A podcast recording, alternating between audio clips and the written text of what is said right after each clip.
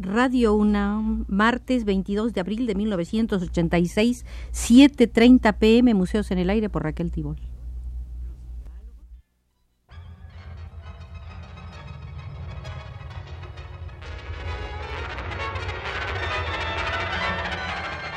Museos en el Aire.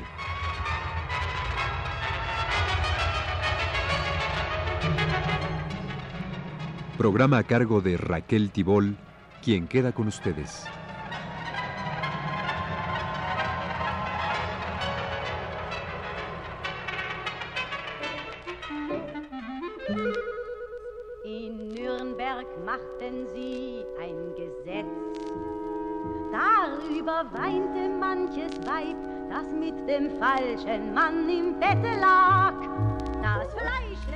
Entramos en el Museo de la Nueva Realidad, en la pintura alemana de los años 20, y ya dentro del museo el investigador Weiland Schmidt nos acompaña a recorrer las salas de algunas de las figuras sobresalientes dentro de esa tendencia surgida durante la República de Weimar.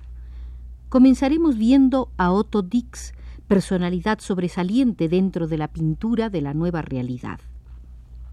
El arte de Dix oscila entre una forma precisa, al estilo de los viejos maestros, y el expresionismo con su lenguaje de formas cargadas de elocuencia y muy vehementes. Esta polarización fue muy característica de su labor. Serenidad y apasionamiento, voluntad de indagar y voluntad de expresar. Las tensiones entre ambos polos determinaron su desarrollo. Los cuadros de Dix del período de la nueva realidad se distinguen de todos los demás por el imperativo de la disciplina que el encubierto expresionista se impuso a sí mismo, forzándose a una observación y fijación serena de las cosas, a una representación fría de lo observado. El temperamento controlado, concentrado de Otto Dix está siempre presente en sus obras y les confiere una atención muy particular. Cuanto más fríos parecen los cuadros en la manifestación de monstruosidades y demonios de una época, tanto más expresivos se hacen. Cuanto más indiferentemente parecen observadas las figuras, tanto más plásticas se revelan. Grandioso es el dinamismo palpitante en cuadros como el tríptico titulado Gran Ciudad, trabajado entre 1927 y 1928. Los instrumentos de la orquesta impulsan a las parejas a contorsionarse en el parqué de la sala y a la vez contagian a las prostitutas en su ronda callejera.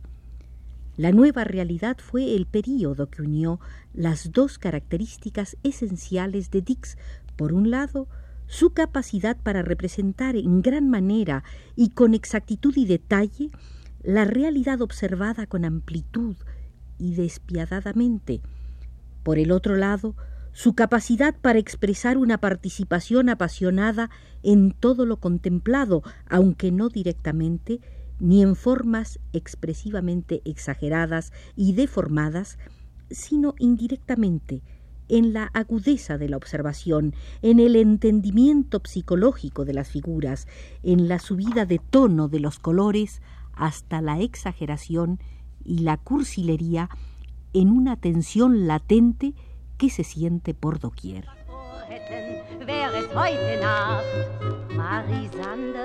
Heute dein Geliebter hat zu schwarzes Haar.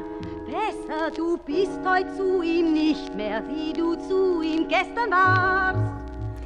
Otto Dix era el expresionista entre los veristas y lo era tanto más, con tanta más intensidad, cuanto más intentó ocultarlo y dominarse. La obra de Otto Dix en esos años trata tres grandes temas, la guerra, el sexo y el retrato. Los tres se anuncian ya en 1919 en uno de los primeros apuntes. Sigue ocupándose de ellos, si bien con no tanta intensidad, hasta 1932-1933. A partir de 1934 se suman a sus obras retratos de niños, paisajes y naturalezas muertas faltan por completo en los años 20.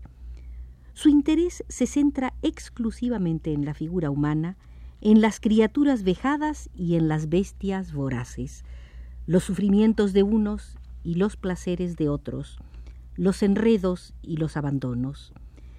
De todos los temas tratados por Otto Dix en su obra pictórica y dibujística, ninguno causó un shock tan fuerte como la representación de la guerra y los mutilados de guerra. Comenzó a representarlos en 1919, apenas regresado a la patria al encontrarse con los mutilados en las calles de Dresde. Los representa en telas, en hojas de dibujo, en placas de agua fuerte. Cualquier medio era bueno para retenerlos. Utilizó collage, ensamblaje, pintura, ilustración, cifras, caracteres, escritura. El mendigo escribe. Un perro levanta la pata y mea. Las personas pasan a prisa de largo. Lo único que se ve son sus piernas huidizas. Después, el desfile de los inválidos. Se trata de perpetuar un hecho fríamente, sin sentimentalismo, para que las cuestiones desnudas hablen por sí mismas con mayor rigor y lancen la acusación de su existencia, aunque sólo se consiga proferir un grito o quizás apenas un gruñido. Como hay cosas que no se pueden olvidar, no se trata de practicar un arte puro. Sobre las heridas que no cicatrizan se yergue un arte legítimo, auténtico. La intención era producir un shock, y esto se consigue. Con ironía y sarcasmo, Dix muestra a los que han sobrevivido, a los veteranos mutilados, pinta sus cuerpos atrozmente deformados, con media cara intacta, sana, salva, y casi sin transición, sin tormento ni dolor, representa la otra mitad, la ensangrentada, en la que el ojo no es ojo ni la boca es boca, entonces el horror se produce. Gott im Himmel, wenn Sie etwas vorhätten, wäre es heute Nacht. Mutter, gib mir den Schlüssel, es ist alles. Si bien en sus dibujos de la guerra representó Todix la miseria general de la humanidad y las catástrofes comunes a todos en las que nos hemos visto inmersos, de ordinario lo que le importa, y no solo en sus retratos, es siempre lo especial del caso aislado, el destino del individuo. Solo en lo singular e individual encuentra Dix lo general. Cuando dibuja desnudos no se limita a representar un tipo idealizado, anónimo, sino que fija en sus obras ciertas mujeres en la realidad de su físico, con sus pechos caídos y sus semblantes arrugados y pintarrajeados. No le interesa la belleza de la redondez de una espalda o de un muslo que no pertenece a nadie, sino los cuerpos consumidos o abultados por el destino de una profesión muy antigua, por el placer y los vicios y los nombres de esas figuras los ha escrito frecuentemente en la imagen. Olga, Herta, Mía, Edwig, Gretel, la elegante Berta y la monísima Ellie. Otto Dix ha pintado las prostitutas en la calle como gatos salvajes al acecho, sigilosos a la busca de una presa en la jungla de la ciudad pero también sus retratos muestran a las personas con sus instintos más primitivos. Apenas hay alguna frente a la cual no se sienta repulsión. Hasta la forma de darse la mano o de sentarse suele causar repulsión. Otto Dix muestra lo animal y vital de la naturaleza humana. Otto Dix fue uno de los grandes realistas de su tiempo. En una conversación con Hans Kinkel, dijo en cierta ocasión que le parecía que en la pintura todavía no se había representado lo feo, lo deforme. Pero sus retratos no sólo desenmascaran al ser humano, sino que también le dan un gran porte, una especie de presencia recordable. Otto Dix tuvo el valor de pintar la fealdad, mas no lo hizo impulsado por el odio. Dix condenó la guerra, pero no al ser humano. Mostró lo malo, pero no menospreció al hombre en su pobreza ni en su infortunio. Lo amó en su desgracia, la desgracia de criaturas como el ciego, el rufián, el anciano convertido en esqueleto, la prostituta y su noche interminable.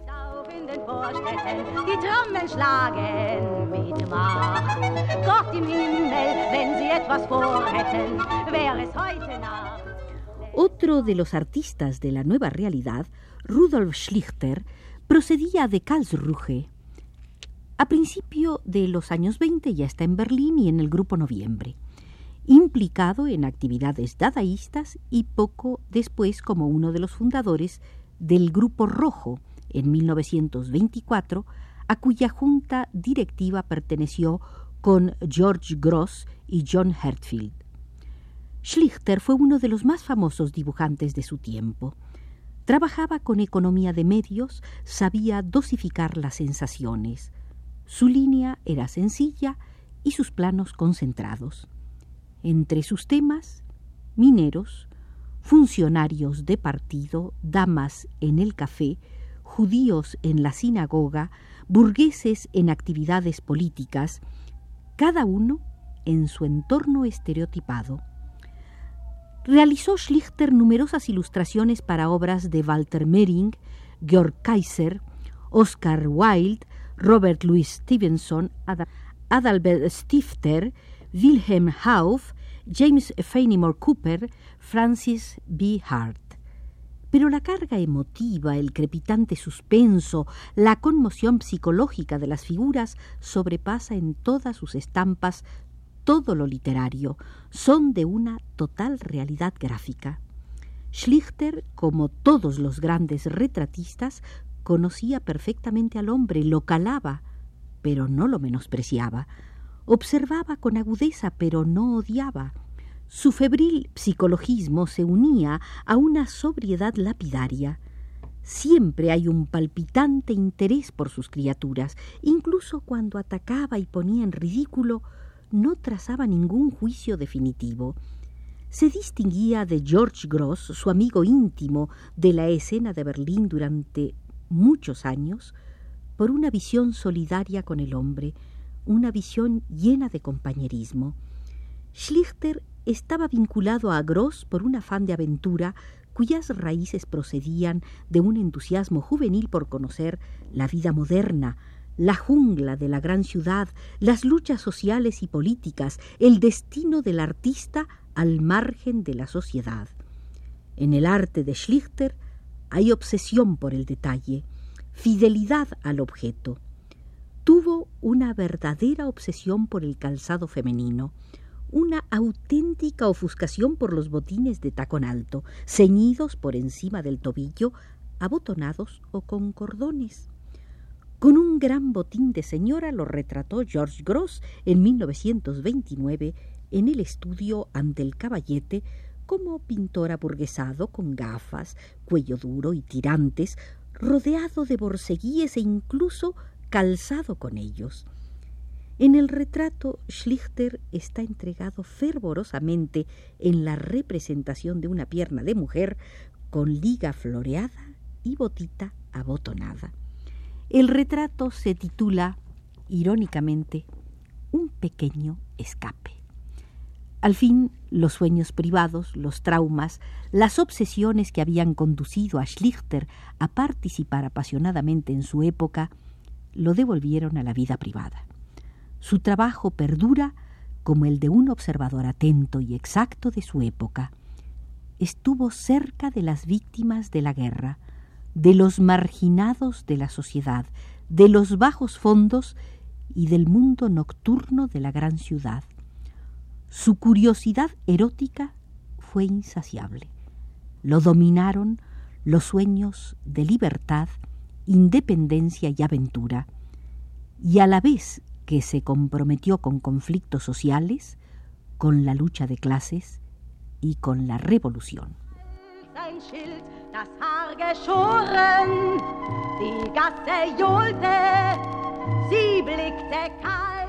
Guiados por Weiland Schmidt, hemos recorrido las salas de Otto Dix y Rudolf Schlichter en el Museo de la Nueva Realidad en la Pintura Alemana de los años 20.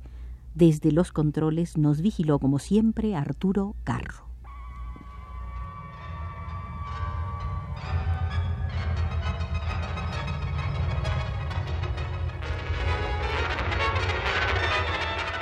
Este fue Museos en el Aire